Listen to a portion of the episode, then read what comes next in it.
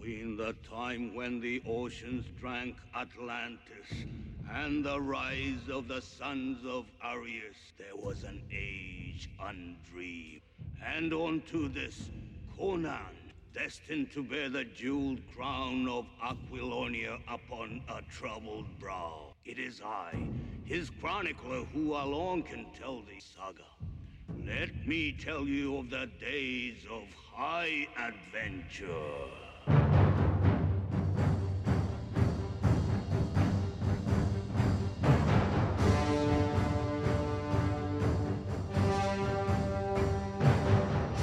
Boa noite, minha amiga mestra, meu amigo mestre. Bem-vindos a mais uma edição do seu Fate Masters. E dessa vez nós estamos nós uma edição muito especial. Eu sou o Rafael Meyer, o velho Lich, e estamos com Aqui quem fala é Fábio, seu Mr. Mickey, diretamente de São Bernardo do Campo e prepare, afiem suas espadas, peguem seus livros de magia, preparem suas ferramentas de ladrão, porque hoje a gente vai ir para aquele tropo que todo mundo gosta, todo mundo ama, que é uma das bases do RPG, que é a fantasia medieval. Caros espectadores, vocês contam também com o bom e velho Cicerone, seu Luiz Cavalheiro, que traz também, além das espadas, as lendas sobre criaturas e que desafiam a compreensão humana e tesouros de eras passadas e toda sorte de lenda que é associada com glória e terror ao mesmo tempo. ele, o especialista em velhos deuses. então, aliás, gente, antes, antes de começar qualquer coisa, nós temos um aviso para falar. Estamos abrindo aqui a nova temporada e teremos novidades. Esperem. Agora, posso soltar, DJ?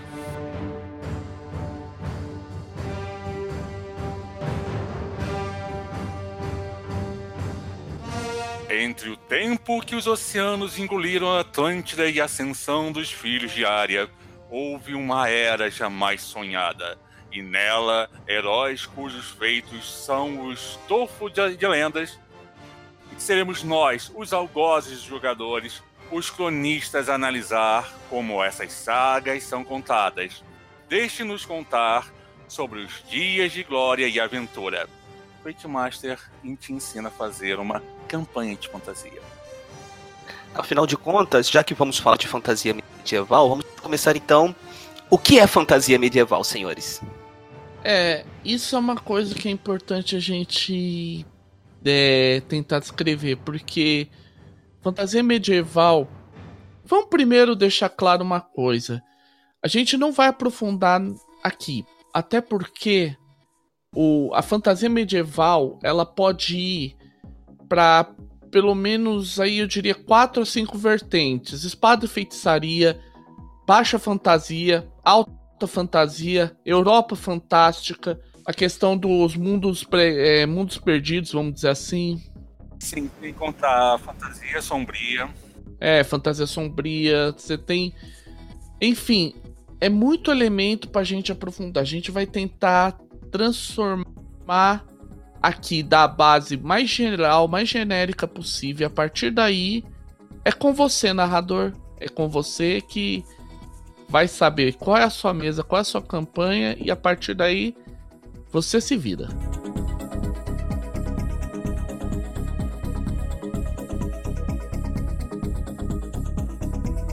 Tá certo, vamos começar aqui.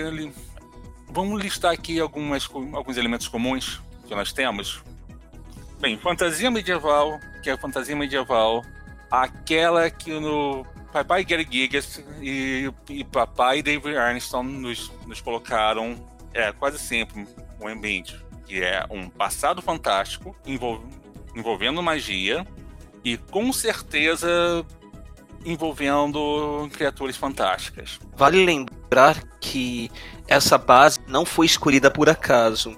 Ela vem de três grandes autores de fantasia que se tornaram célebres, que foi o Robert Howard, criador de Conan, o Edgar Rice Burroughs, o John Carter de Marte e, obviamente, a grande inspiração dos RPGs de fantasia medieval, nosso amigo cachimbeiro John Ronald Reuel Tolkien, Senhor dos Anéis e companhia.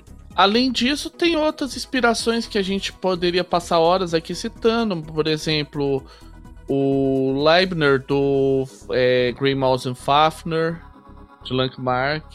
De, de Melanie Bonnet também, que foi uma grande no período, e, e é um, uma das maiores Dark Fantasies que nós conhecemos. Sim, podemos também um pouquinho mais atrás lembrar de H.G. Wells, Viagem ao Centro da Terra. Tem várias inspirações que geram, que meio que definem a maior parte dos gêneros encontrados dentro de fantasia medieval.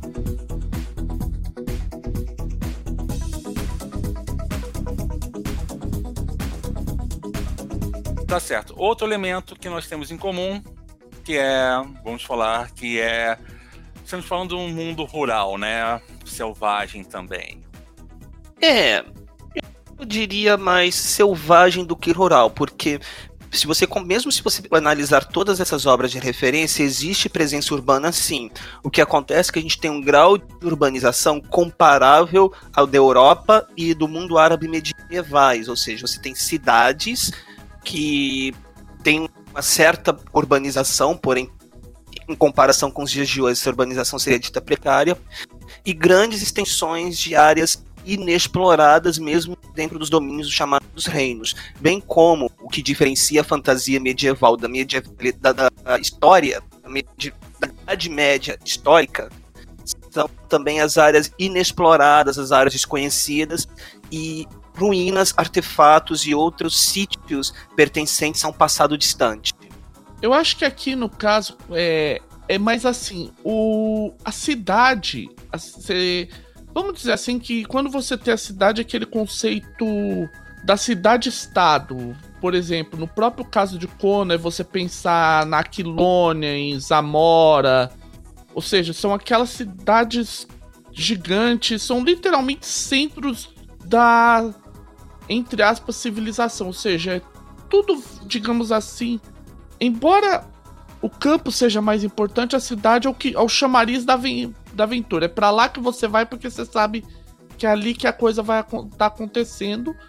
Embora no fim das contas você vai sair de lá para procurar tesouros fora. Sim, mesmo que você pegue casas como Waterdeep, que é uma imensa dungeon embaixo de uma cidade, você acaba tendo realmente a cidade como um main hub de quests apenas.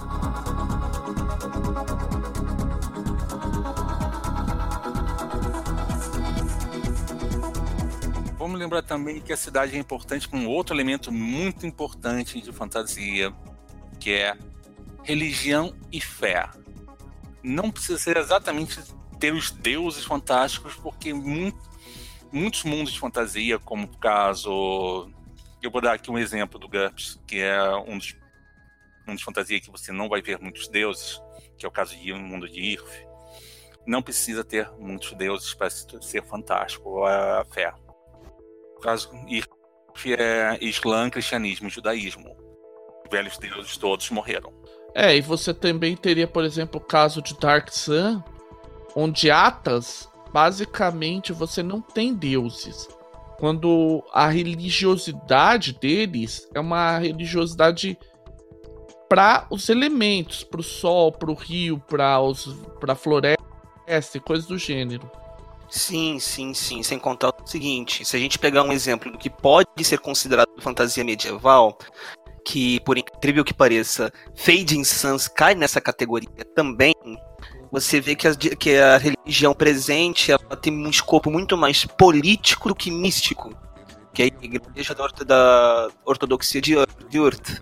Enfim, então a religião ela nem sempre é um peso místico no cenário, mas ela costuma ser um elemento bastante comum na maior parte das fantasias medievais.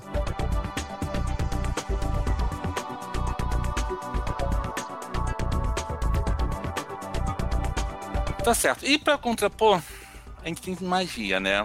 Diversas formas de magia, afinal de contas, fantasia, como nós conhecemos, seja, por exemplo, seja desde o, da modernidade de Mistborn e, ou então da obra das leis de Sanderson, que basicamente redefiniram magia em, em literatura de fantasia, até mesmo nas primordiais histórias de fantasia que nós tínhamos, por exemplo, Conan mesmo tinha, tinha uma certa magia bruta e selvagem, mas com, na mão de pouquíssimos, ela é muito viva e muito diferente entre si. Então, é um elemento com, corriqueiro, correto, gente? Sim, sim, sim. Existem. A gente pode pegar nesse ponto a magia e fazer uma espécie de eixo. Não digo um plano cartesiano, mas um eixo que vai desde a baixa magia, vamos chamar assim, que é uma magia menos codificada e na mão de poucos, como é o caso de Conan, até cenários de alta magia, tipo aquele do Elminster, que eu sempre esqueço o nome daquele. Ah, os, os Reinos Esquecidos. Reinos eles, Esquecidos, exatamente. Eles não lembram o que eles são.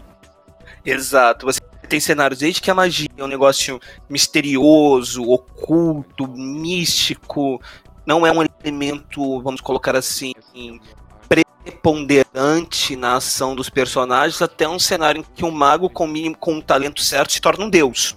O, e também você tem cenários onde a magia pode ser simplesmente uma coisa que, embora não seja visível, seja presente no, no, no cenário por outras formas. É o próprio caso da Terra-média. E para usar um exemplos também de RPG, você um pouquinho, fugindo um pouquinho da fantasia medieval bruta, o que você vê, por exemplo, em Sétimo Mar e em Castelo Falkenstein é esse tipo de situação, onde a magia tem um impacto grande, mas ao mesmo tempo ela não é, digamos assim, divina, intransponível. Ela tem falhas, ela é ela é você consegue parar a magia, digamos assim. É, vamos lembrar também que tanto Falkenstein como Sétimo Mar são considerados ainda fantasia, apesar de tudo. Tem os outros, tem diversos elementos de fantasia também. Por exemplo, raças e povos estranhos. Em ambos os casos, tem Falkenstein é repleto de fadas, criaturas provenientes das, dos contos de fadas e afins. E no Sétimo Mar, vamos ser sinceros, os humanos do Sétimo Mar são bem diferentes entre si entendeu? Então eu acho que nós temos aí um material de sobra para a gente poder discutir um pouquinho. E também, vamos ser sinceros, alguns mundos de fantasia que a gente vê por aí tem por assinatura raças incríveis e fantásticas, como o caso dos Kendas de Dragonlance.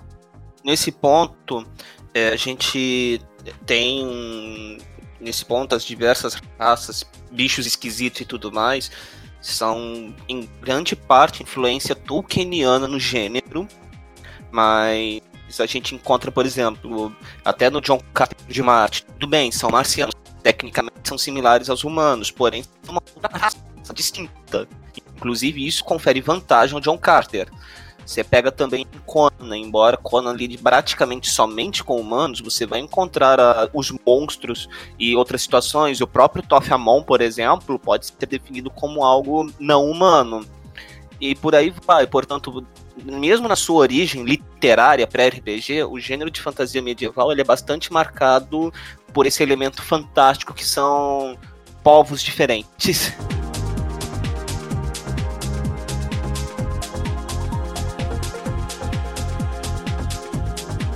Uma coisa que a gente também não mencionou que é, acontece bastante em fantasia medieval é o famoso Zero to Hero. A saga do herói. É, a saga do herói. Eu prefiro colocar Zero to Hero porque nem sempre é uma saga no sentido literal da palavra. Se você imaginar Conan, por exemplo, você pode acompanhar sem muitos problemas cada conto do Conan de maneira isolada é você, quando você vê a saga como um todo do Conan, desde quando ele saiu da, da Ciméria até quando ele se tornou rei, aí você vê uma saga do herói nesse esquema do Zero to Hero. O que acontece, complementando a fala do Fábio, dentro da literatura de fantasia, o conceito de jornada do herói, definido por Joseph Campbell, é bastante comum, mas nas mesmas de RPG, até pela própria estrutura, estrutura do RPG e tal, não é sempre visível essa, essa técnica, que é uma técnica primariamente literária na narração. Vamos lembrar também que algumas vezes a gente tem o Fate te estimula fazer um pouquinho o Zero to Hero por um motivo simples. Fase trio. Você começa contando uma história e os outros fazem parte dessa história. Então, se você considerar que você está evoluindo um personagem que começou a história na fase trio, que é você pode começar assim do tipo, fase trio, qual foi o seu chamado para aventura? E aí você vai evoluindo, você, obviamente você vai notar de que a jornada do herói está lá presente. Porém, no RPG mesmo você pode pensar da seguinte maneira: tem sistemas que têm evolução por nível, que mal ou bem a história contada nível a nível torna uma, uma jornada do, do herói. E tem os chamados sistemas de evolução por pontos ou por marcos, como é o caso do Fate, que você pode considerar que os marcos são os marcos de narração. Aliás, é descrito dessa maneira no, no, no, básico, no livro básico de Fate. Os marcos são elementos narrativos.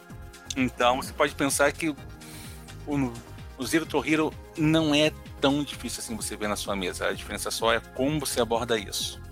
Em Fate a gente tem um Zero to Hero menos pronunciado quanto em outros sistemas. Se a gente pega na se a gente pega no entre os aficionados do dado de 20 lados, a diferença entre um personagem de primeiro nível e de vigésimo nível é gritante. Agora, se você pega, sei lá, um personagem com sem criado em Fate, um personagem com 10 marcos maiores, isso significa isso você vê duas coisas. Primeiro, que aquele grupo realmente gostou da campanha, porque 10 marcos maiores você não consegue em 5 semanas. Segundo, é que você não vai notar uma diferença tão pronunciada quanto você notaria do primeiro ao segundo nível no sistema D20. Isso um pouco se deve por várias características até do Fate, de como ele foi criado. Por exemplo, baixo, o, o fato dele ser menos granular, ou seja, você ter menos níveis, por assim dizer, o sistema de escala, porque que te obriga, digamos assim, você gastar para você realmente transcender, vamos dizer, assim, o seu topo você tá lá no seu, no seu topo mais 4. Para você chegar no mais 5 já é, um, é bem difícil. Para chegar no mais 6 é ainda mais difícil. Então isso é uma característica do Fate. Sim, para você pegando esse exemplo, supondo, tá? Que você tenha uma progressão do, do topo de pirâmide mais 4 para o topo mais 6, sem se preocupar com mais nada no processo, você empenha aí 11 marcos maiores. Não, é o, é o mínimo necessário, porque você vai precisar de cinco marcos maiores para chegar no mais cinco, porque você, vai, você, precisa, você precisa montar a pirâmide de perícias. Aí, para chegar dos mais cinco no mais seis, você vai precisar de seis marcos maiores. estou supondo que você só está pegando perícia no processo. Considerando quatro sessões por mês, vocês estão falando aí de. Para chegar no mais seis aí. Estamos chegando quase em seis meses de campanha.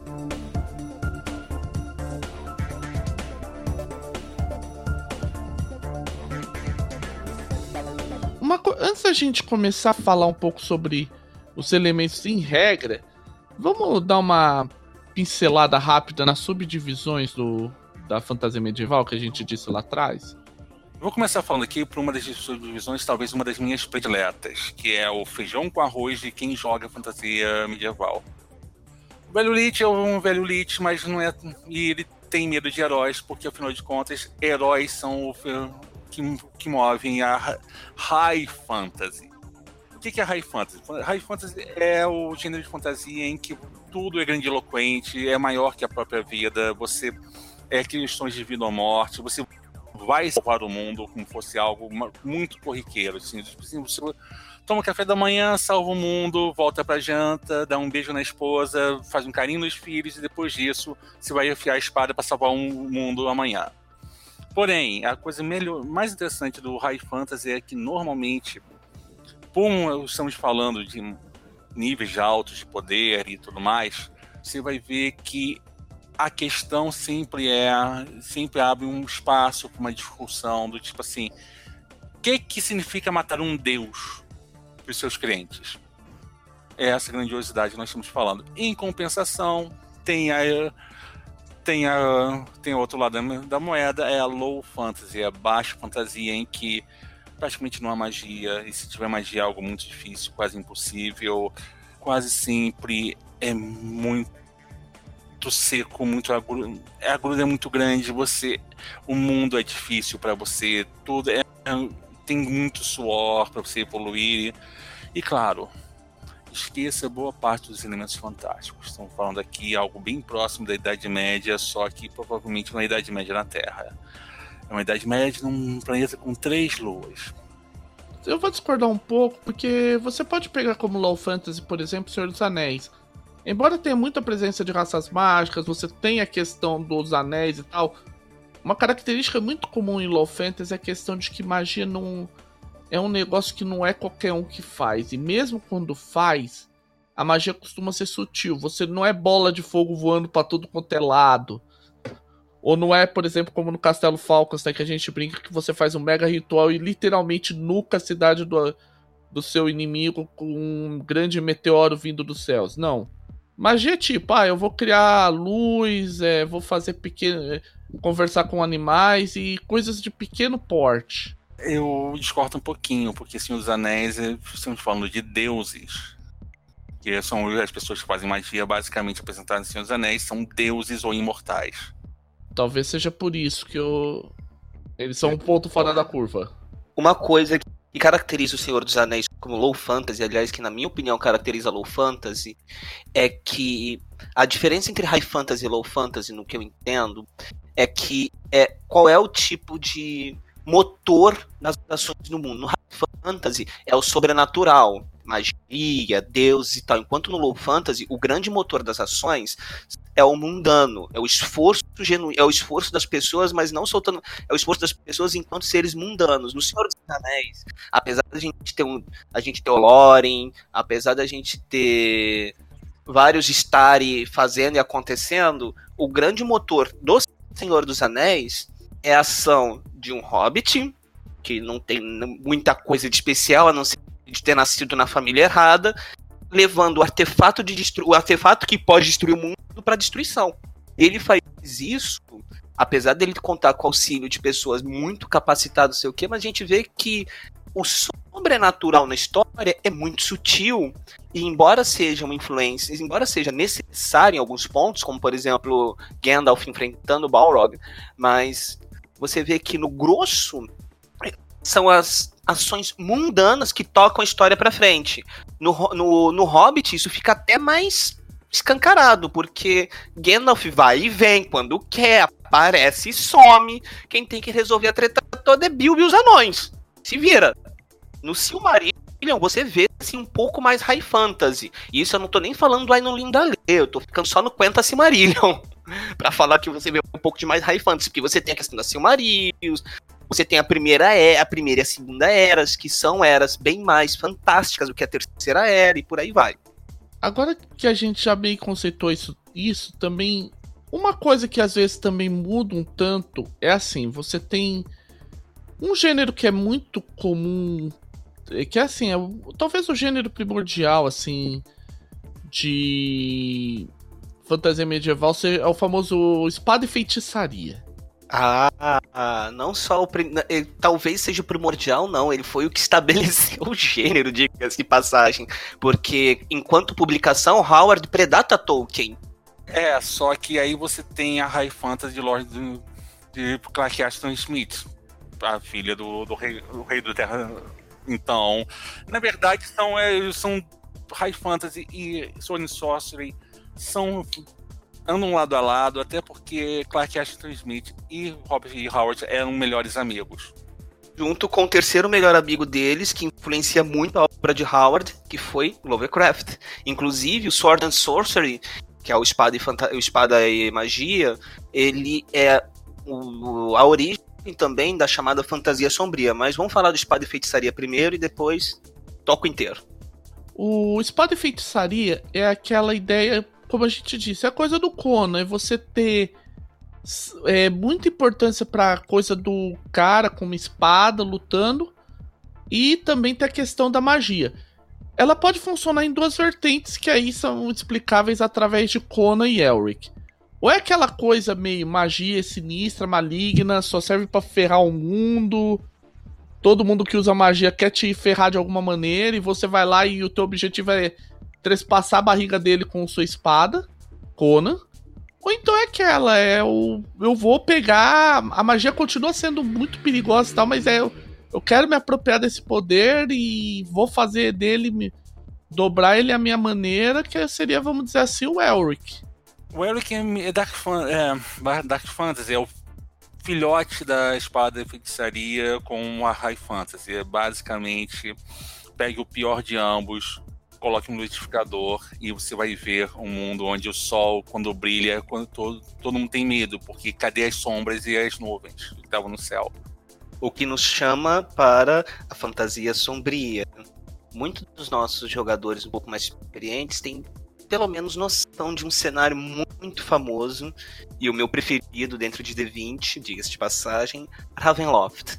Mas vamos conceituar primeiro. Fantasia sombria, como o velho Lich colocou, é quando você coloca todos os elementos pesados, vamos chamar assim, de high fantasy e espada e feitiçaria no mesmo pacote, sacode e tosse para não pular um antigo lá de dentro. É quando você vê que coisas sinistras estão acontecendo no mundo, cultos de mistério, esgueiram-se pelas sombras, e existem realmente aquilo que a humanidade. E aquilo que a humanidade não deve saber existe, é presente e quer se tornar conhecido pela humanidade. Além de, além de Ravenloft, Elric de Melpomene, por exemplo, é um ótimo exemplo de Dark Fantasy.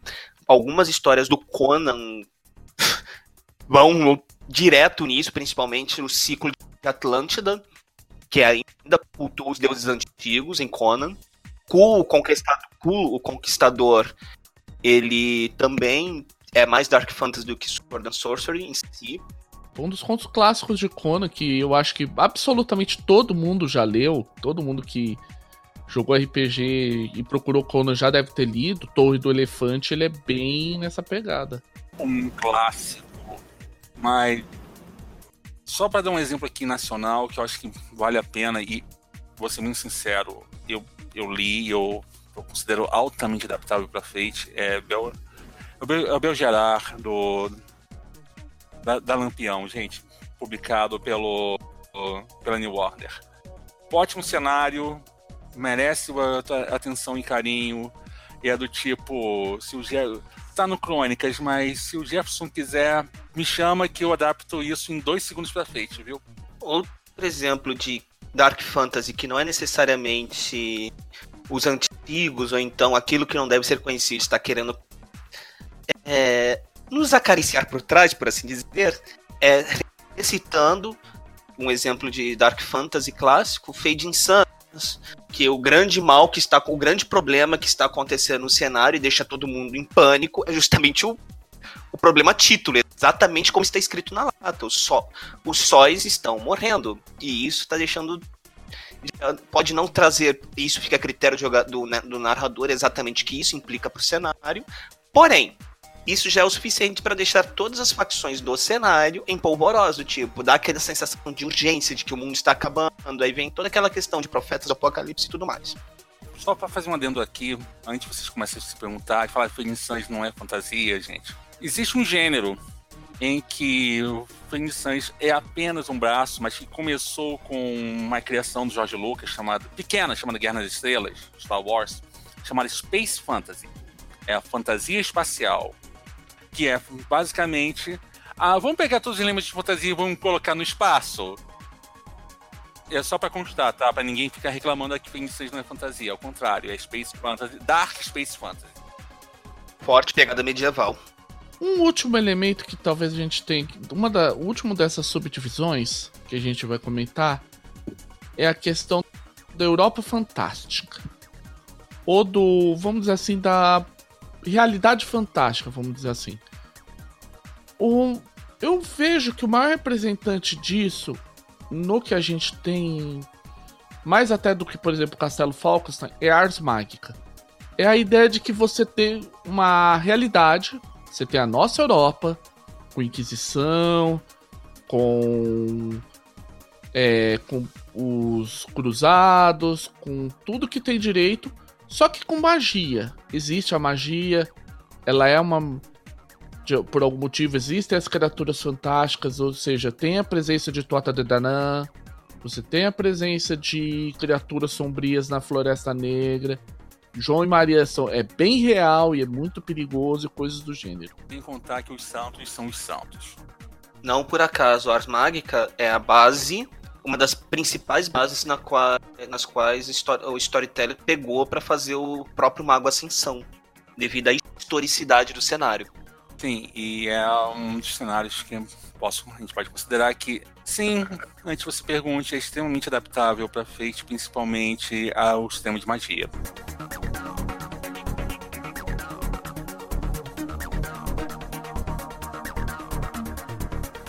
A gente já conceituou e tal.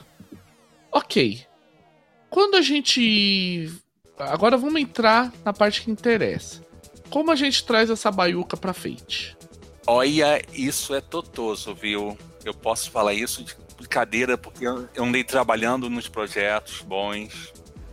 São, ó, coisa linda. Vamos começar pelo, pelo básico. Definir quais elementos a gente vai usar. Claro, pelo básico. A gente vai definir o quê? Regra de magia. Tem magia? É, claro, por favor. Fantasia sem magia. Deuses. Religião, primeiro, antes de deuses. Não, eu acho que magia. Deixa eu falar. Vamos falar da magia por um simples fato. Eu tava conversando, inclusive, isso com o Luiz no, no pré, no esquenta da gravação. Olha só, gente. Vamos lá, né? Magia é primeira coisa. Vai virar extra. Vocês vão cansar de ouvir a gente falar sobre extras nesse em fantasia medieval, porque basicamente a maior parte dos elementos você vai ter que dar um jeito de fazer extra, de usar fractal. É, não só magia. Você quer uma espada ancestral? É um extra. Você quer. Se, se título de nobreza for algo realmente impactante no cenário, extra. Se um, uma, um, um, templo ancestral escondido no fundo da caverna, perdida no lugar que vai. É um extra de cenário e por aí vai. Então, extra vai estar. Tá, o, o fantasia medieval vai estar tá coalhado de extras, meus caros ouvintes. E eu vou falar de magia por um simples fato, porque eu não vou falar de magia. Olha só, gente, por que, que a gente não vai falar de magia? Porque cada cenário de fantasia medieval, cada estilo, é basic, você vai basicamente ter um sistema de magia diferente. Então, você que participou do financiamento coletivo do Fate Brasil, faça um favor para você mesmo e vá lá no Fate Ferramentas de Sistema que eu tô abrindo aqui, inclusive, você vai começar a olhar da página 65 e vai descer até a página hum, 140. Sim, você já tem prontinho ali uma cacetada de sistemas de magia. São 80 páginas de sistemas de magia você vai pegar tudo isso e vai só verificar. Eu vou usar esse aqui, mas eu quero dar um tom um pouquinho diferente, vou dar uma mexida. Não tem como a gente falar de todas as possibilidades de magia em fantasia medieval, porque senão a gente vai passar horas e horas isso aqui, vai vai ter que dividir esse podcast em 50 pedaços e ainda assim não vai falar tudo. Sim, porque os 80 páginas do ferramenta sistema são só exemplos você não, não esgota todas as possibilidades existentes, até porque, no fundo, no fundo, no fundo, quem vai determinar o estilo de magia mais apropriado à mesa é a própria mesa. Para quem leu o, o, o, livro básico de Fate em inglês, tem inclusive a discussão sobre um dos personagens que utiliza magia, que é os os personagens usados, por exemplo, como exemplo ao longo do livro em inglês, são de um cenário de fantasia medieval. E as, das discussões sobre criação de personagem feito de trio, aparece que o sistema de magia adotado é deliberadamente simples porque é um cenário low fantasy. Basicamente, você faz apenas teste de lore. Eu nunca vou lembrar como as são traduzidas. Conhecimento faz um teste de conhecimento para produzir o efeito desejado, desde que ele seja possível dentro da, da cena. É o seguinte, na verdade, o Bandu do Caroneiros de Asteroide, ele utiliza para o psiquismo o mesmo princípio que foi utilizado no, no Fate em inglês para fazer a, a, parte de magia. Os exemplos são exatamente os mesmos, só muda o fluff. tem outra coisa também que vocês podem pensar em usar em magia. Sabe, tudo, tudo aquilo que a gente comentou sobre superpoderes encaixa que nem uma luva. Então, você quer alguma coisa mais modular, olha, você flerta com Daring Comics. Se você quer alguma coisa mais over, mais over, mais apelão para o apelão, feito em quatro cores, entendeu? Dá para Não, e tem outras, outra possibilidade também. Você pega o exemplo da Terra-média, em que a magia é muito frio, e você pode declarar a magia como simplesmente invocar aspectos de cenário e de cena. Acabou. Dito isso, a gente meio que já nocou e provavelmente metade das pessoas desistiram de ouvir o podcast a partir daqui. Porque a primeira regra sobre sistemas de magia é não falar sobre sistemas de magia. Pelo clube da luta, né?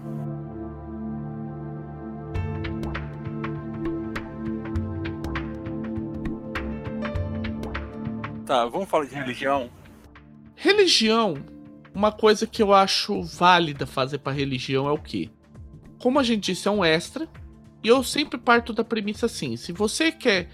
Eu acho que as religiões é legal que você tenha as obrigações tal.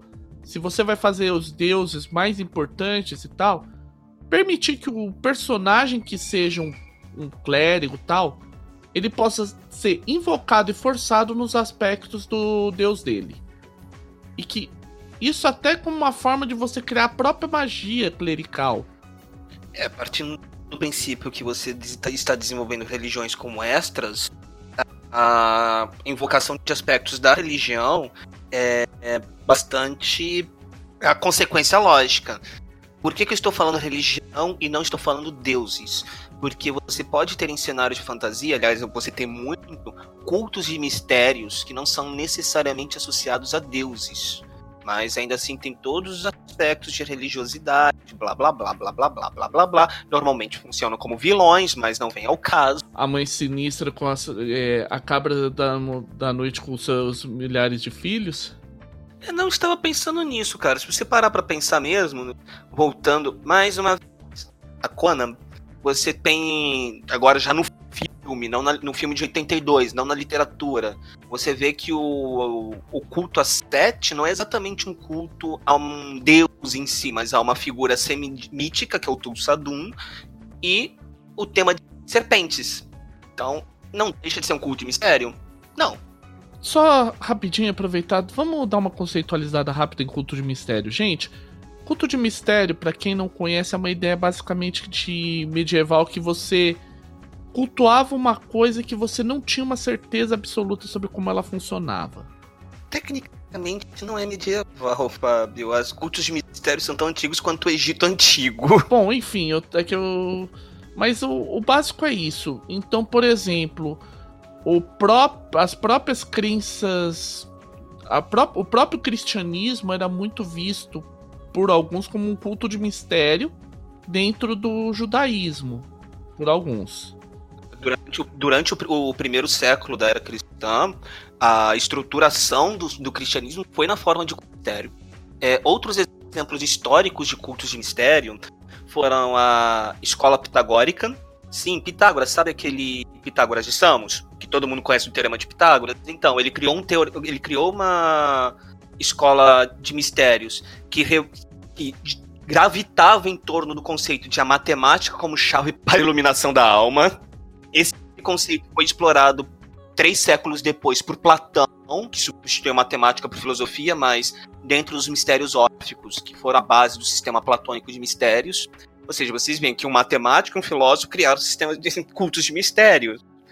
Então, às vezes, o objeto de crença de um culto de mistérios é algo palpável, porém, a, o que diferencia ele de um estudo mais, vamos colocar assim, científico, é a abordagem que é dada. É, é, de fato, Pitágoras foi um grande matemático, seus alunos, seus discípulos também foram, foram, mas eles tratavam matemática não só como ciência, como artigo de fé. Cosmos tem uma discussão legal sobre isso, só vou jogar isso para o pessoal.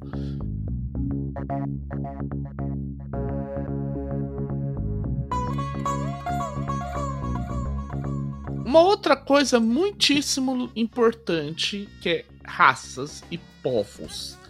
Vamos deixar claro aqui, quando a gente tá falando raças e povos, é porque nem todo cenário tem uma ra raça não humana diferente.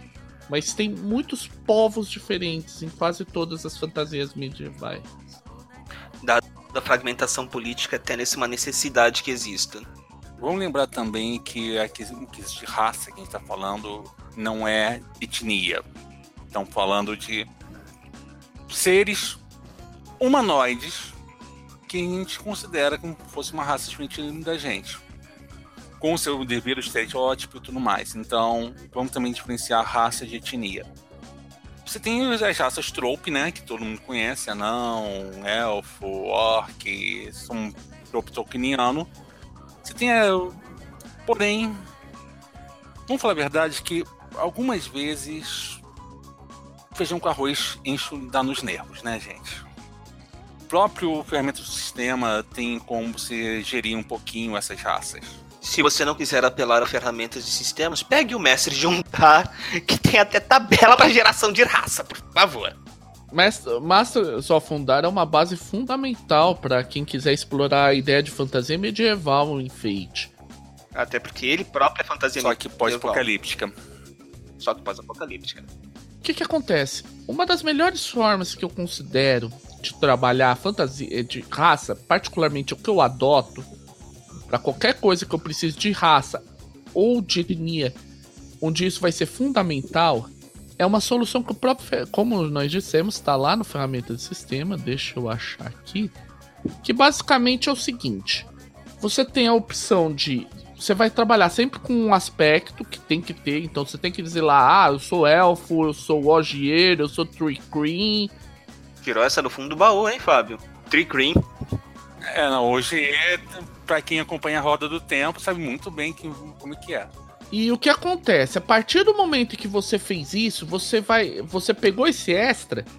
Você tem duas formas de solucionar. A primeira é você ter uma perícia, digamos assim, perícia Elfo, Tree Cream, Orgier, que daria todas as vantagens que aquela raça tem. Então, ah, um elfo usaria a perícia elfo para atirar com arco, podendo substituir e lutar quando fosse é, atirar quando fosse atirar com arco ou podendo substituir para conhecimento para entender o conhecimento de magia.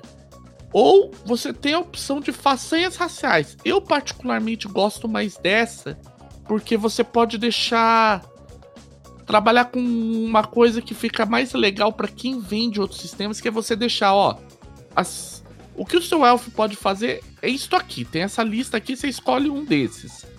Fora as invocações de aspecto, ah, como eu sou um elfo, eu tenho visão além do alcance. Eu tenho uma visão mais aprimorada. Como eu sou um elfo, eu tomo uma forçada porque eu sou um completo babaca na frente de humanos.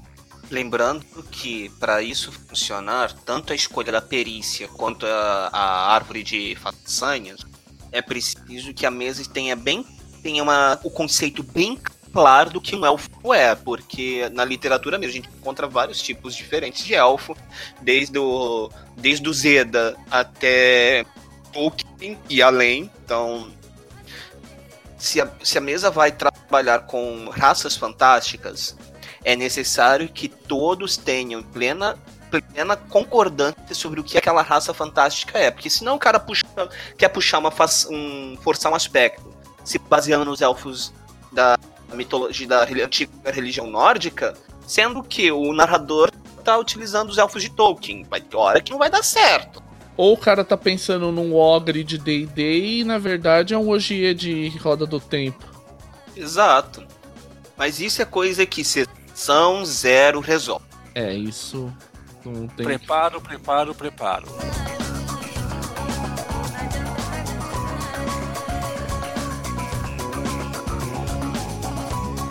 Coisa que a gente não colocou na pauta e que eu acho legal, extra de armas, armas e armaduras. Sim, armas mágicas, armas lendárias, armas divinas, enfim, citando, não citando, mas mencionando no livro básico, qualquer arma que faça algo diferente do normal, ou é uma façanha, ou é um extra. Ponto! A regra de arma e armadura, ela é muito boa de você utilizar no Fate. Eu, particularmente, eu gosto porque ela veio, ela veio puxada do Field. Como eu vim do Field pro Fate, pra mim é sensato. Como é que você fazia uma arma em Field? E você pode adotar isso em Fate. Cada classe de tamanho você soma mais um no dado. Então, por exemplo, uma faca é mais zero, uma espada curta é mais um, uma espada longa é mais dois, uma espada. Uma Zweihander ou uma Claymore é mais três. A partir daí, você vai, vai estacando bônus conforme a sua necessidade. Ah, é, é afiada? Mais um. Tem veneno? Mais um. É uma obra-prima? Mais um. E vai colocando. Isso é uma forma bem assim, bem rudimentar, mas muito efetiva de você construir. O mesmo vale para armadura. Ah, é uma armadura de, de metal? Mais um. É uma armadura obra-prima? Mais um. Isso cobre todas, isso cobre todas as armas comuns existentes no, isso cobre todas as armas mundanas. Não só comuns, porque uma obra-prima tecnicamente não é comum, mas ela é mundana. Ah, mas além disso tem um efeito mágico. Ótimo, compre uma façanha pra porcaria da espada. Toda vez que você ativar o efeito tal, você faz isso. Ou então, melhor ainda, coloque as, como aspecto, porque aí você não precisa uma vez. A minha espada drena almas. Ok, isso não... mete um aspecto nessa jossa, gaste um ponto de, fe... de destino e invoca. Divirta-se. E, por favor, se você fizer mais espadas que debra almas, não chame ela Stormbringer, tá? Dá azar. Você vai acabar matando Deus sem querer vai dar ruim. Vai dar ruim. É deuses e universo junto, tá? Então não coloque esse nome, é amaldiçoado. É tipo Titanic. Como diria o doutor, da... Titanic é um nome maldito em todos os idiomas. Com certeza. É, pra quem não entendeu a referência da espada da espada de bebedora de almas e tal, que tinha Pomineta. Tá? É. Comece com um livro chamado Espada Diabólica.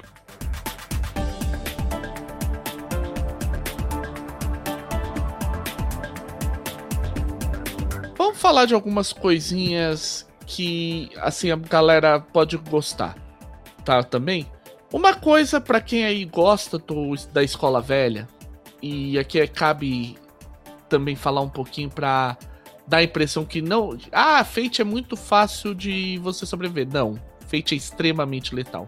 Narrador, lembre-se de uma coisinha sempre. Consequências são aspecto e a partir do momento que você gerou ele na você ganha uma invocação gratuita automática. Sim, sem contar o seguinte, gente, vamos nós.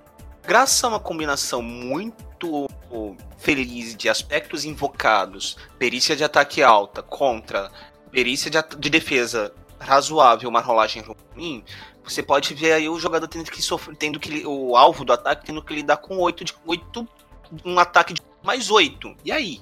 Mais 8 você não resolve com caixa de estresse. Mais 8 você não resolve na consequência. E mais 8 não é difícil, basta você ter um mais 4 com um aspecto invocado, rolar 4, mais 4 nos dados. Ou seja, você foi a 10 contra uma defesa 2 e, um...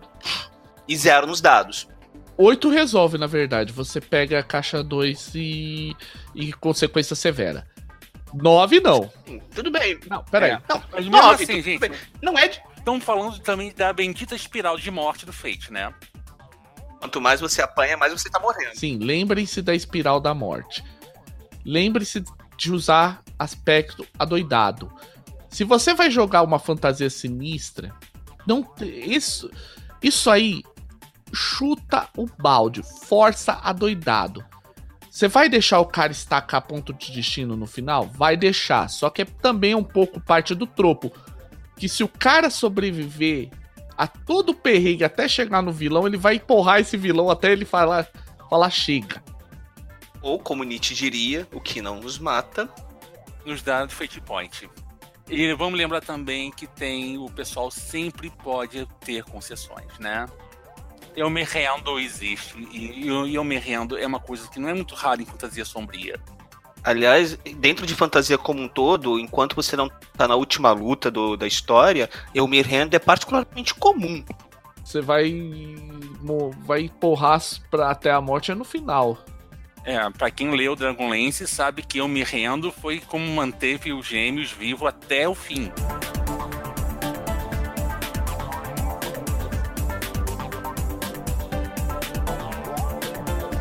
Tem uma, os roguelike, X-Crawl e tal, que o pessoal gosta, que é aquele lance, ah, vamos planejar previamente, vamos ver o que vai sair a hora que a gente chegar naquela floresta. Ah, tem um tanto de Goblin lá.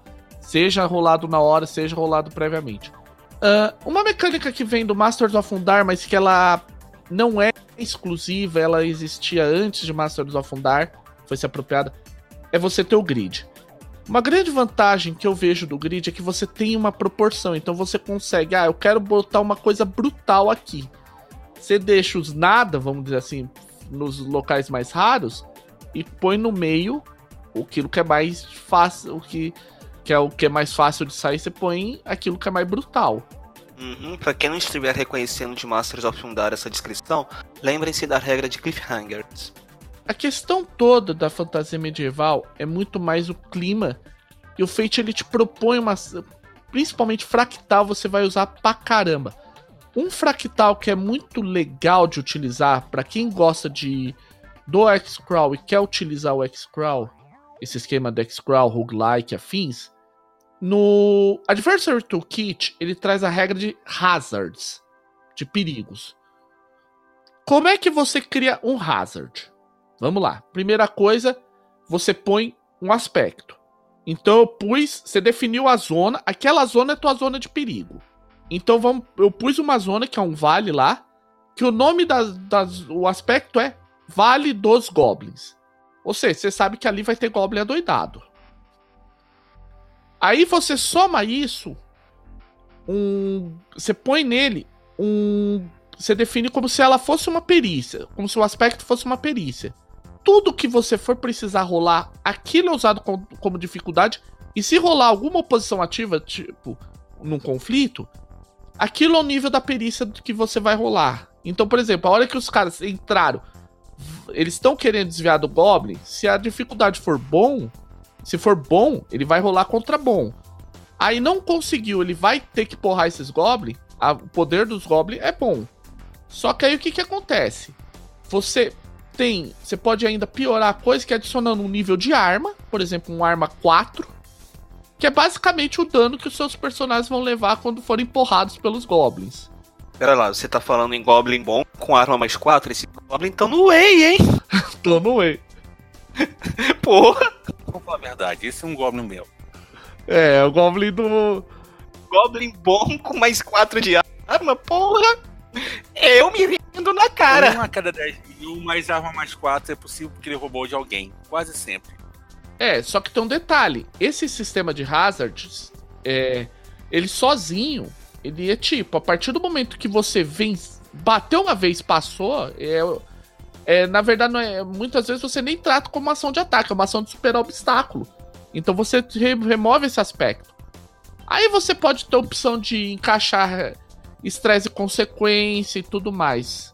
Ou seja, você vai fractalizar o desafio. Tem outra regra também que eu acho interessante, também está no Adversary Toolkit, mas está no FHSRD, que é o uso de ambientes para zonas. Que basicamente você, ao definir um ambiente, é como o Fábio Mick falou, tem, um, tem os hazards. Mas o ambiente também serve muito. Ah, não, vamos explorar esse famoso. Vamos explorar esse hexágono aqui. E basicamente o hexágono inteiro é uma zona você pode trabalhar com esse conceito dessa zona ambiente, com esse aspecto, não precisando ser apenas ter uma dificuldade para a zona. Você pode falar que essa zona é uma zona anexa, uma zona que tem, contém outras zonas dentro dela. Com isso você está ocupando uma, duas, três zonas diferentes e cada uma delas tem um, um elemento novo, algo, um aspecto diferente. Por exemplo, na mesma zona você pode ter o Goblin com arma mais 4, pode ter uma casa segura o aspecto casa segura e você pode ter um, um aspecto que é. Nenhum aspecto, na verdade, um, uma, uma perícia oculta de recursos, porque tem uma mina no, no local. Uma forma como isso foi trabalhado, isso que o Hélio comentou, foi trabalhada fora do Fate em Fantasia Sombria, é Ravenloft. Se você for transpor Ravenloft para Fate, cada reino vai ter um ou dois aspectos próprios, vai contar com uma zona gigantesca com subzonas dentro. Cada uma com a sua treta. E, por favor, se você vê um lago com um castelo no meio, corra. Que isso? É, um, é um, uma boa pessoa, o dono desse lago. É vizinho. Excelente pessoa, mas você não vai querer tomar o café da manhã com ele, a maioria das pessoas, pelo menos. Da manhã existe isso em Ravenloft? Não, né? Bola, bola pra frente, gente.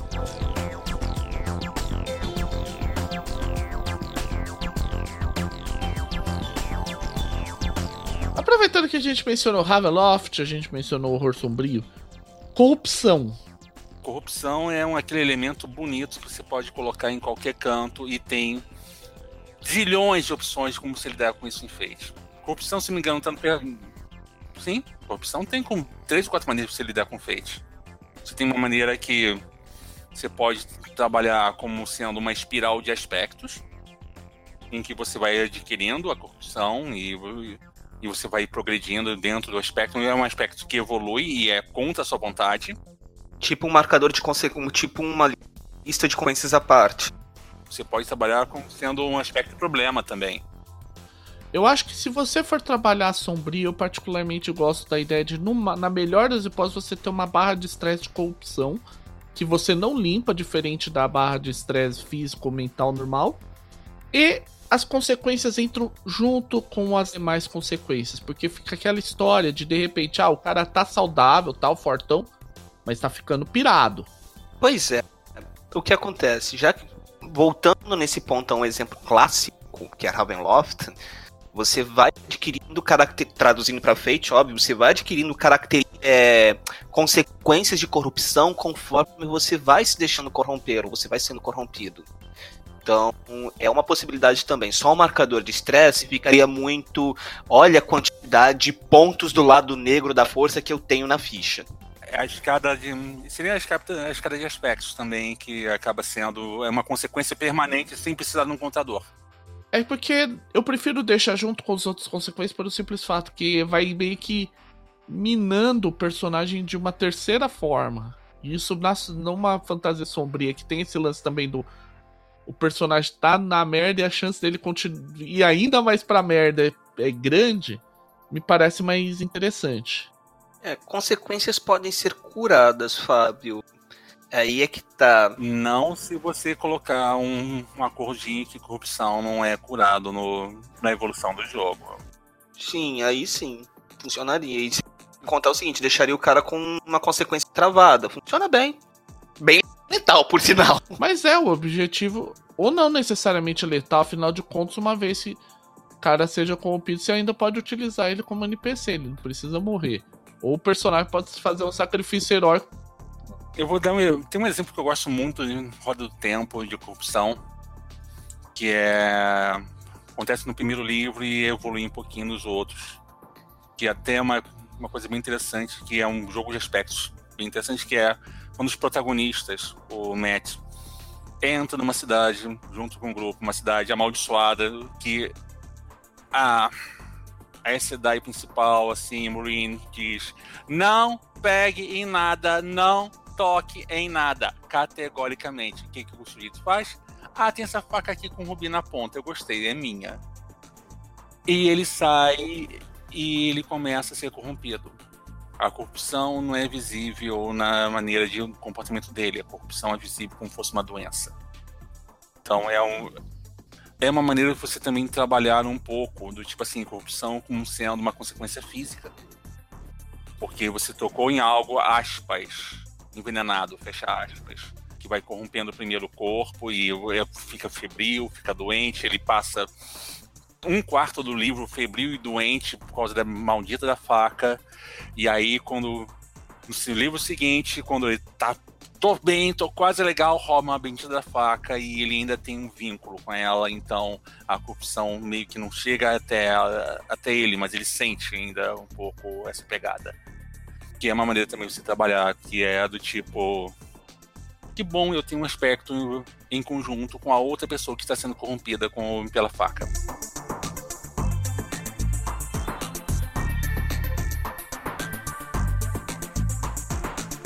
Agora que a gente falou de corrupção, que é uma coisa muito comum em Sword and Sorcery, magia ritualística. Outra coisa comum no Sword and Sorcery, comum em Low Fantasy, fantasia sinistra. High Fantasy, é comum em todos, quase todos os aspectos que envolvam magia. Co como é que vocês fariam isso? Eu tenho um, uma regrinha que eu uso para mim, que funciona relativamente nas minhas mesas. Tá bom, gente, vocês querem fazer um ritual para o quê? Ah, a gente quer fazer um ritual que traga no seu que faça que caia um meteoro na casa do na casa do cacete e e a casa do cacete exploda em mil pedacinhos porque a gente não quer ir, ir pra casa do cacete e receber cacetada do dono da casa do cacete. Beleza. Então vocês querem fazer quanto de dano? Ah, a gente quer fazer 5 de dano na casa do cacete. Beleza. Vocês querem fazer alguma consequência na casa do cacete?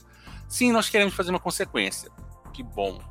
Então quer dizer que então você quer fazer 5 de dano, já com dificuldade base de 5, vocês querem colocar uma consequência, dificuldade acima de 6, e vocês precisam chegar nisso, e eu estou fazendo uma cabo de. Querendo ou não, o mundo vai resistir, porque é magia e tal, então é um cabo de guerra, sendo que o mundo tem dificuldade, tem skill 6 contra vocês. Eu faço dessa maneira de magia ritual, entendeu? Eu fractalizo. Em termos mecânicos em Crunch, quando você está mencionando cabo de guerra, você está literal, vamos dizer assim, no sentido de você ter um uma disputa, por exemplo. Sim, é uma disputa com uma caixa só de estresse que eu uso que vai movendo de um lado para o outro. Eu faria uma disputa e eu tenho uma mecânica que eu peguei, que eu, que eu usei na minha adaptação de Harry Potter é uma disputa prolongada. Então, tipo, ah, você tem que conseguir, ao invés de três sucessos, você tem que conseguir cinco, sete. Isso é legal porque lembre-se de uma coisa sobre disputas. Em caso de empate, rola alguma virada de mesa. É sempre um maledito momento. Ah, o, o grupo fez o empate. Ah, legal. É o momento que o cara vai lá, ele traz, ele pega, quebra o círculo ritual. É justamente esse momento. É o, cara, é o momento que o cara rasga o selo o Elder Sign. É aquela história. Cutulo tá vindo e pior, o bicho tá virado no giraia. É, então é aquele famoso momento. Ah, não, fulano é com o comensal da morte. Se revela o comensal da morte, aí acabou a vantagem do, do empate. Tchau. Olha, eu normalmente conduzo magia ritual como challenge. Por quê? Ah, tá, você quer fazer quais efeitos? Eu não parto do princípio que vai haver uma resistência ativa do mundo, a não ser que exista alguém ativamente resistindo à realização daquele ritual. Se houver alguém ativamente re resistindo à, re à, realização daquele ritual, aí eu parto para contests. Mas no geral eu parto para challenges. Desafio, você usa a ideia de desafio. Sim, porque mas um ritual ele pode ser quebrado em vários elementos menores, tem que cada um ter sucesso independente. Vamos fazer um, vamos pegar um exemplo simples, um ritual de alta magia para teleportar o grupo de lugar A para B. Você vai precisar desenhar o círculo, visualizar, visualizar o local de destino, preparar as energias, as linhas, as fontes mágicas, etc. Então, cada um desses elementos deve ser preparado individualmente, supondo que não tenha ninguém na outra ponta resistindo ao seu efeito. É que quando a gente pensa na disputa, é que aí vem. Pensa um pouco em Mago Ascensão. Você tem uma resistência. Sempre vai ter uma resistência ativa. Na melhor das hipóteses, sempre vai ter a resistência do paradigma. Para ascensão funciona dessa, muito bem dessa maneira. Mas estamos falando aí de, do mundo que foi construído por, pelo mestre e jogador. De repente, uma, um Spark. Aí vai depender muito. Eu uso muito o, o ambiente, porque mal ou bem existe a chance de você. Não é a chance de falhar. É a chance de você falhar magnificamente. Por isso que eu prefiro o desafio, porque você pode falhar magnificamente um elemento, em dois, em todos, e explodir em pedacinhos cósmicos. Gente, o grande barato é que, como vocês estão vendo, em especial quando a gente fala de magia, é tanta possibilidade que você vê como cada um conduz a coisa de uma maneira diferente, né?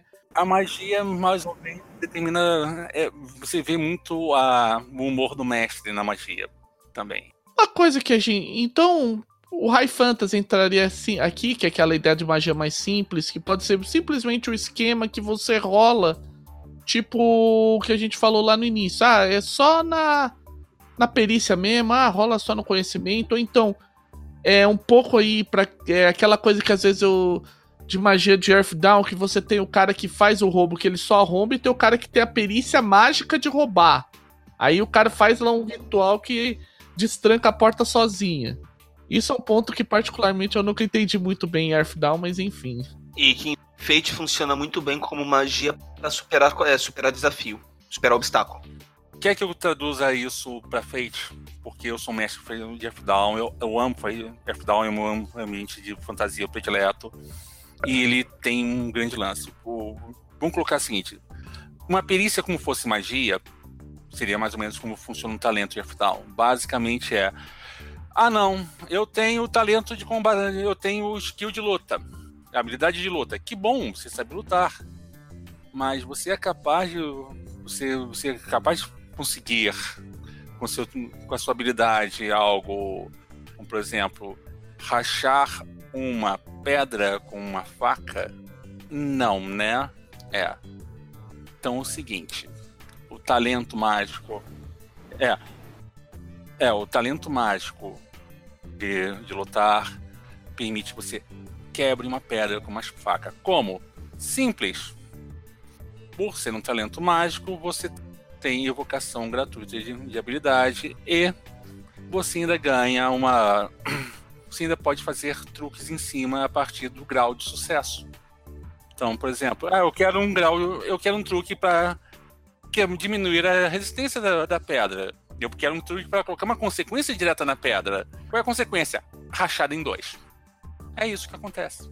É a Vocação de aspecto com teste de perícia. Basicamente. Ou então simplesmente você faz um teste de perícia, um, um teste não é, é um desafio, com, e que você já coloca, caso você vença o desafio, tem essas consequências que vão acontecer com a pedra. É isso que acontece.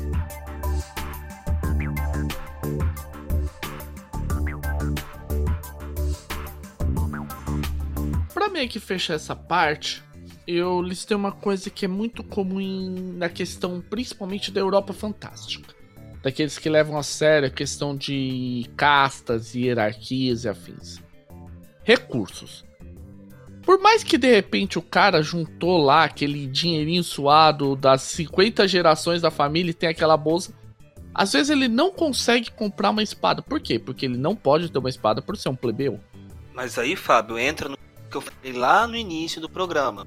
Se classes sociais forem uma coisa realmente relevante no cenário, elas devem ser extras.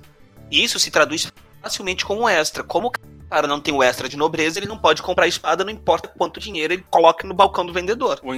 Então a falta de um aspecto certo.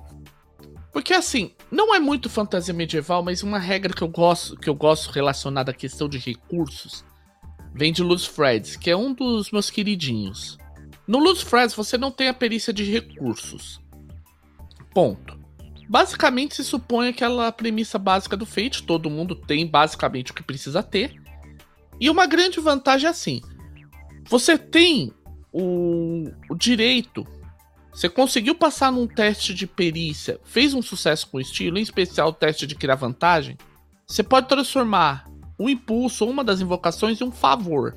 Então, por exemplo, ah, você protegeu alguém, você conseguiu defender o, o rei você teve um. Lá no seu teste de defesa um sucesso com estilo. Aquele impulso vira um favor que o rei te deve. É um mecanismo que em feito se traduziria na, na forma de um impulso com uma duração um pouco mais ampliada que o normal. Historicamente, caso um plebeu fizesse algo importante do tipo salvar alguém, de uma casta superior, de uma classe superior ou coisa que o valha, ele seria promo ele seria é, é, recompensado com promoção social. Ou seja, de um plebeu ele deixaria de ser plebeu. Outra coisa também possível de mobilidade social na, na Europa medieval histórica era a fuga para a cidade. Se você passasse um ano e um dia, se você fosse um, um plebeu, um aldeão, um vilão, que, aliás, a origem da palavra vilão é curiosa. Ela não significava algo maligno na sua origem. Vilão, na Idade Média, era quem vivia em vila. Enfim, se você fosse um vilão, ou seja, morasse no campo, mas conseguisse fugir do seu lado, do, da sua servidão, da sua, do, da, do, da sua vassalagem, se escondesse por um ano e um dia numa cidade, você se tornava um cidadão um homem livre. E como homem livre, você passava a ter alguns direitos que, como plebeu ou vilão, você não tinha. A mobilidade social se dava na historicidade da coisa, ou quando você fazia, quando você conseguia fazer algo além da, do esperado e, portanto, você era recompensado com a mobilidade social. É uma coisa que pode ser trabalhada também se você pegar num cenário mais histórico. Eu tenho um ponto aqui também que é o uso da perícia de recursos, que é, é uma perícia que o pessoal reclama, ah, por que tem recursos? É por um motivo simples. Esse recurso também serve para você gerenciar coisas que o pessoal da escola velha curte muito. Gerência de recursos. Que é água, comida, munição.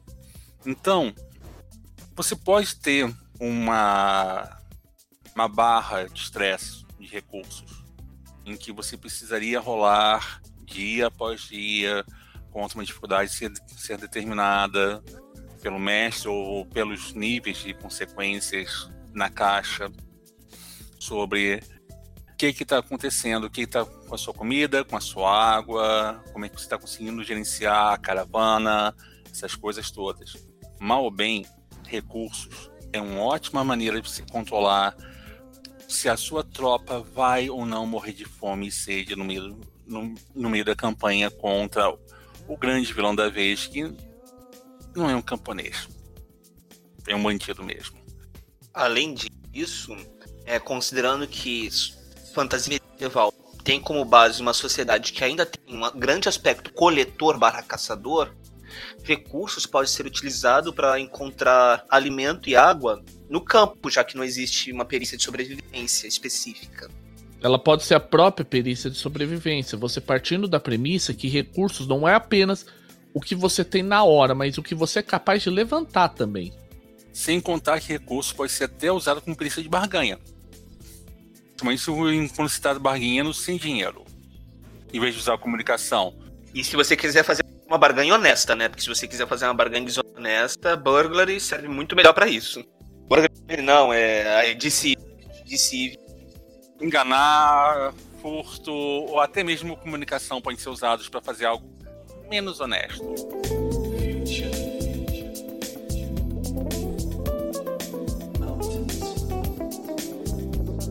Olha só, a gente tinha aqui na lista a proposta de fazer um cenário, mas eu não sei não.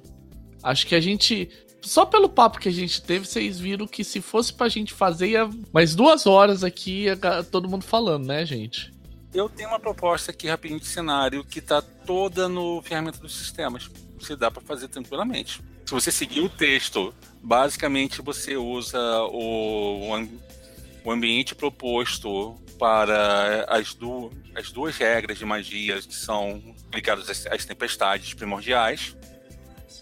Você aplica para os opositores a regra de criaturas delimitadas por zona. E você ainda usa a e você ainda usa o esquema de raças que está no capítulo de como criar uma sua própria raça. É bem rápido e bem efetivo. Um, dois, três, rapidinho. E se você não tiver com preguiça, é só abrir ferramenta de sistemas e começar a coletar o que você quer. Criar, lembrando que criar um cenário em Fate, você pode simplesmente listar uma fazer uma lista de características do cenário, porque isso vai funcionar como aspectos e o resto se desenvolve sozinho. Como um exemplo aqui extremamente rápido: Sword Sorcery, Dark Fantasy, já temos duas características do cenário. Um cenário em que existe a coisa, ou existe a coisa que a humanidade não deve conhecer, mas ela quer se tornar conhecida, portanto ela angaria cultistas, e os heróis são vistos como a escória social porque eles não pertencem aos cultos. Então não é apenas um, é um tipo de heroísmo que é contra a sociedade estabelecida. Ok, e assim, gente, a gente teve um cenário rapidinho mesmo, eu achando que a coisa ia ser mais complicada é, dois cenários, um, dois, três, um deles semeado e outro criado na hora.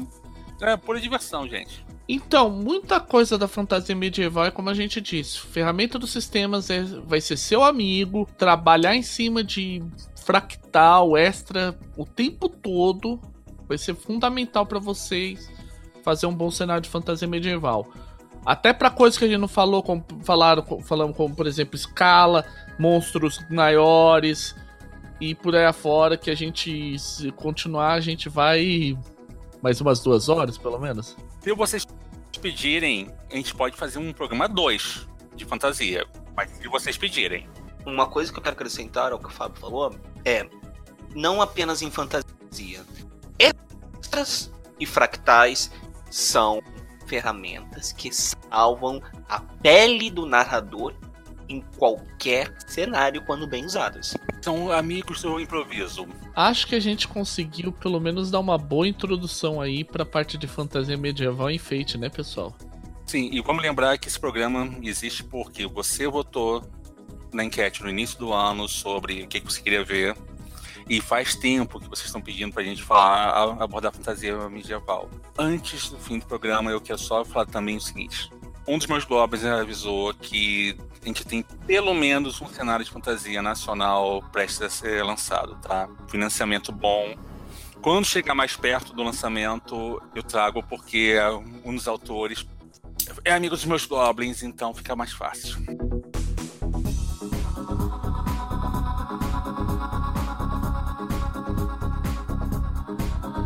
Antes da gente encerrar, esse podcast está sendo gravado no dia 15 de fevereiro de 2018.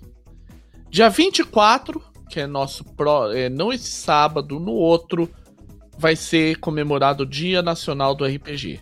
É uma iniciativa aí do pessoal, quem deu start nesse, nisso foi o Jaime, cancela quando houve aí a quando o quando o Douglas veio a falecer, vai E ele sugeriu: vamos colocar o dia em que o Douglas nasceu para ser o Dia Nacional do RPG. Então, ajuntem seus amigos, procurem sua galera para jogar, para comemorar. Não precisa. Aí eu vou falar algo até que pode ser uma heresia. Não precisa ser só Fate. A gente fala quanto mais Fate melhor, mas quanto mais RPG melhor.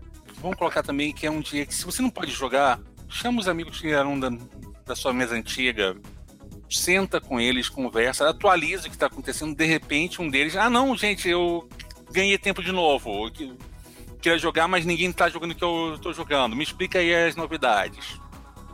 Pode ser um bom momento para voltar, ou até mesmo é aquele momento assim que eu sei que algumas cidades estão fazendo eventos e alguns e vai ter alguns programas especiais, videocasts e gameplays e e, e por aí vai. É o momento, de repente, você pode sentar e colocar na, na TV da tua sala aquele canalzinho maroto, assim, tipo registro do Play e afins, para assistir com a família, uma boa mesa.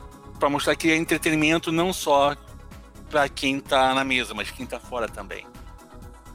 Até porque o RPG, como já foi, já foi dito aqui em outro programa, ele é o herdeiro mais novo de uma velha tradição humana que é a contagem de histórias. Nossos ancestrais, não só ancestrais, mas em alguns lugares até hoje se pratica isso, as pessoas se reuniam ou se reúnem ao redor da fogueira ou de algum outro elemento comum de acolhimento e partilhavam histórias, às vezes histórias reais, outras vezes histórias inventadas. Foi assim que a fantasia como um todo nasceu foi a tecelagem de sonhos como forma de entretenimento. Quem participar de evento, procura evento na sua cidade, se não tiver evento, junto a tua galera e tal. E procura mandar foto, postar vídeo, postar na internet. Eu vou deixar a dica aí, a hashtag vai ser Dia Nacional do RPG, tudo junto. Procura postar. Provavelmente eu vou estar na Omniverse, ainda tá para ser confirmado, mas aqui em São Paulo, a Omniverse, dia 24, vai ter, pelo que eu tô sabendo aí, tá se mobilizando uma galera para ir na Omniverse junto. Já não, já foi confirmado aqui. Eu, eu já recebi a confirmação do Jaime nesse segundo. Opa, então é aí, ó, notícia de primeira mão, toca a vinheta da, do plantão da Globo. Porque o próprio Jaime mesmo vai estar no, na Universe e vai ser na Teodoreto. Acho que onde era a Terra-média, né? É, o novo nome da Terra-média é Universo, é na Teodoreto Solto. Pra quem que tiver dificuldade, é fácil. Metrô Vila Mariana, desce, toma qualquer ônibus que desce pro Largo do Cambuci, pede pra descer no dia depois da, da FAAP. É na rua de trás. É aqui no Rio eu não sei, mas eu eu tô sabendo que tem alguns eventos assim, já fora do Rio, já bem estabelecidos aí. De novo, cavuca a comunidade da tua cidade para ver se vai ter alguma coisa. Se não tiver, coloca um gameplay para assistir na TV e curte, que tem coisa muito boa aqui. E junto online também para jogar, se for o caso. Para isso existe o Discord, para isso existe Roll20. RR, RPG, o Firecast, tem uma pá de ferramentas, gente. A gente só fala Discord e Roll20 porque são os mais o, universais para todo mundo. Até porque a gente pensa em quando a gente fala em ferramentas aqui, a gente pensa em ferramentas multiplataforma, porque nem todo mundo utiliza o sistema operacional da Redmond.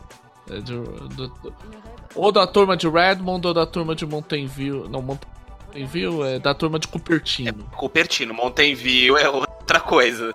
Não, tem o pessoal que não usa também nem, Monte, nem o pessoal de Mountain View na, no telefone, né, gente? Lembrar disso também, tem minoriazinhas. Dito isso, né, gente? Então, Dia, Interna é, Dia Nacional do RPG, procurem seu, suas mesas, criem suas mesas, joguem, assistam e vamos lembrar e vamos refletir o que, que leva a gente a continuar nessa coisa maravilhosa que é o RPG. E, como de costume, recadinhos de sempre, comunidade do Movimento Fate Brasil com hashtag Fate Masters, comunidade do Fate Masters no Google Plus, e-mail fatemasterspodcast.gmail.com críticas, sugestões, é, todo tipo de opinião, mandem pra gente, peçam mais regras novas para fantasia medieval, peçam para outras coisas, mandem suas críticas, perguntas, a gente vai ler e vai procurar fazer o melhor podcast possível para vocês. Exatamente, gente. Então, vamos terminar aqui falando o que a gente sempre fala, e eu acho que é aquela constante universal. Dessa vez não é mais quanto mais feito melhor, eu acho que estão falando de quanto mais RPG melhor, certo? Quanto mais RPG melhor. Quanto mais RPG melhor, senhores. Então é isso, né, gente? Quanto mais RPG melhor e bom dia, boa tarde, boa noite. E tchau!